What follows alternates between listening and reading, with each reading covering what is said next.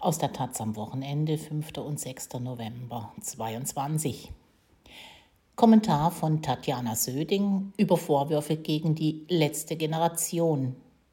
Nichts ist gefährlicher als Nichtstun. Seit Tagen diskutiert Deutschland über das Gefahrenpotenzial von Klimaprotesten. Dass eine Gefahr für die Zivilgesellschaft von Klimaprotesten ausgeht, ist allerdings eine Ausnahme. Die Straßenblockaden der letzten Generation planen immer eine Rettungsgasse.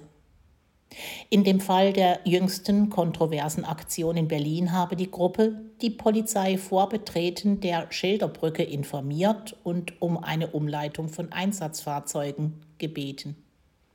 Sie sind tief bestürzt über den Hirntod einer von einem Betonmischer überfahrenen Radfahrerin, die von einem im Stau stehenden Einsatzfahrzeug geborgen werden sollte. Es bedarf jetzt einer juristischen Prüfung. Fakt bleibt dennoch, es ist oberstes Gebot der Klimabewegung, dass bei ihren Protesten und Aktionen niemand zu Schaden kommen soll. Überhaupt gibt es erst seit kurzem ein aktiveres Bekenntnis zur Störung des Normalzustands. Denn es ist dieser Normalzustand und nicht die Proteste, von dem die tatsächliche Gefahr ausgeht. Der Weltklimarat bestätigt in seinem neuesten Bericht, dass es mit der aktuellen Politik höchst unwahrscheinlich ist, das 1,5 Grad Ziel einzuhalten. Bereits jetzt werden Tausende von Menschenleben weltweit in Fluten in den Tod gerissen, ob in Pakistan oder Deutschland. Gleichzeitig werden neue fossile Infrastrukturen wie LNG-Terminals gebaut und der Verkehrssenator ist weiterhin der größte Verursacher von Treibhausgasen in Deutschland.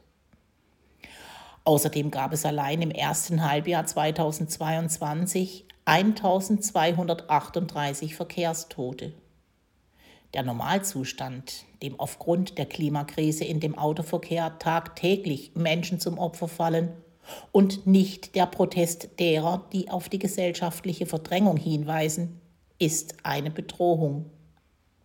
Anstatt diese anzugehen, fordert Klimakanzler Scholz, die Proteste zu beenden. Das würden sie auch gerne, denn auch sie begeben sich in Gefahr. Menschen in Straßenblockaden werden von Autofahrenden regelmäßig von der Straße gezerrt. Die Aktivistinnen von Ende Gelände berichten von Polizeigewalt durch den Einsatz von Wasserwerfern, Schlagstöcken, Reizgas und Schmerzgriffen. Protestierende Wissenschaftlerinnen werden inhaftiert, etwa in München andere bekommen Morddrohungen, wie jüngst der Aktivist Tazio Müller.